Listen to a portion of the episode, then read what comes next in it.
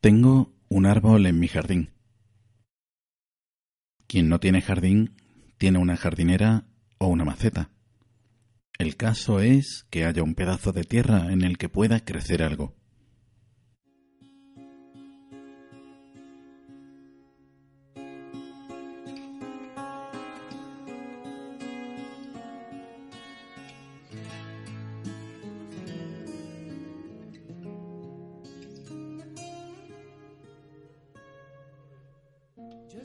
Planté un árbol en el jardín, en un rincón, para que no molestara. Era pequeño y tenía la esperanza de que crecería. Es un ciruelo, aunque la especie importaba poco. Quería verlo crecer, como si verlo crecer fuera la cura para esas heridas que dejan las cosas que nunca han crecido. Tiene que crecer, que crezca algo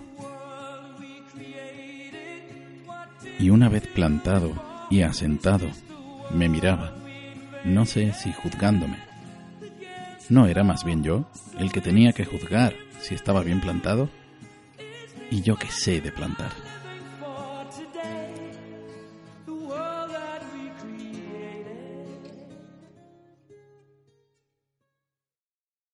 Al cabo de un tiempo, otros árboles crecían, pero no el mío. Tenía sol le daba el aire y lo regaba con frecuencia, pero no crecía. Tampoco vi que se mustiara. Simplemente estaba ahí. Compré productos para ayudarle a crecer, pero no sirvieron. No hacía nada. No. Hacía nada.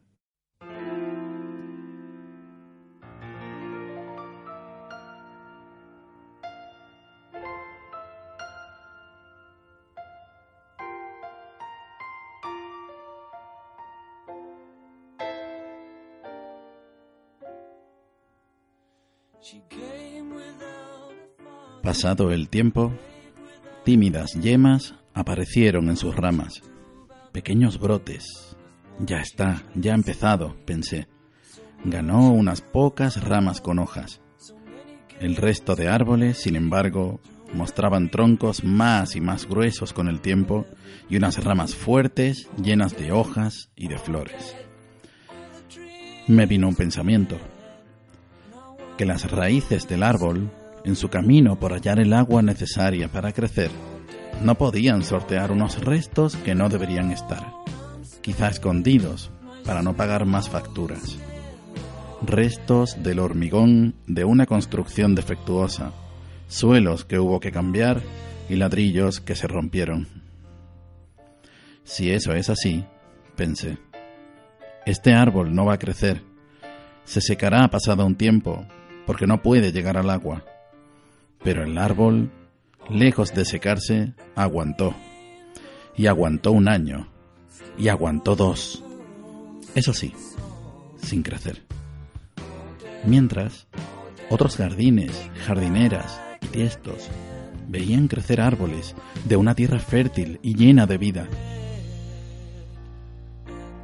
Pero la tierra de mi jardín era dura llena de bichos y de piedras. Y en su interior, restos de hormigón, suelos y ladrillos que nunca formaron ni formarán parte de ningún tabique.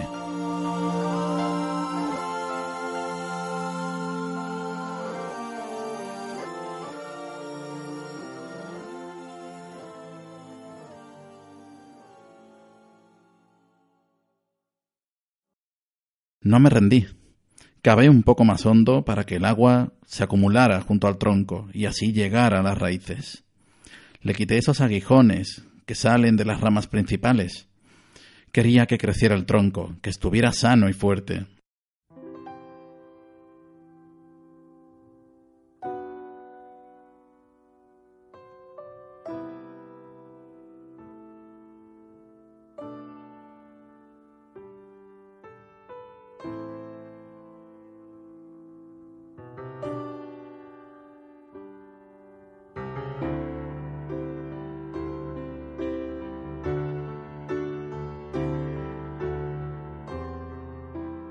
la esperanza de contar con un árbol, no digo ya frondoso, al menos con hojas, flores, algunos frutos, se perdió.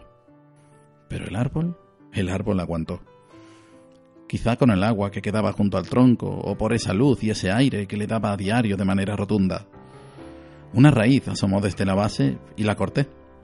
No quería que la poca energía que tenía este árbol la perdiera en brotes innecesarios, pero durante un tiempo no pude salir a cuidarlo y salieron más. Cuando volví a verlo, había un puñado de brotes saliendo del suelo, pero no eran raíces. Me acerqué y pude comprobar que eran ramas que provenían de la parte más baja del tronco, que quedó al descubierto cuando cavé más hondo. Varios de esos brotes emergían del suelo con una verticalidad insultante para ser tan finos. Y uno de ellos, el que parecía más grueso, lo enrollé alrededor del tallo principal del árbol, ya que no crecía, por lo menos que fuera decorativo. ¿Cuál fue mi sorpresa al cabo de un par de semanas cuando me volví a fijar en el brote? Este había crecido espectacularmente en grosor y en longitud, llegando a la mitad de la altura del árbol. Siendo así, decidí que no iba a cortarlo. El árbol ha dejado de crecer. El tallo principal, porque nunca se le pudo llamar tronco, quedó igual que estaba. Y toda la fuerza y el ímpetu se lo llevó el brote, que actualmente duplica en altura al árbol y tiene varias veces su grosor. No solo ha crecido alrededor del tallo principal, ha desarrollado montones de ramas con miles de hojas y flores por fin. En un solo año ya dio ciruelas y eran las más dulces y más sabrosas que he probado. Y las que le quedan. Y las que le quedan.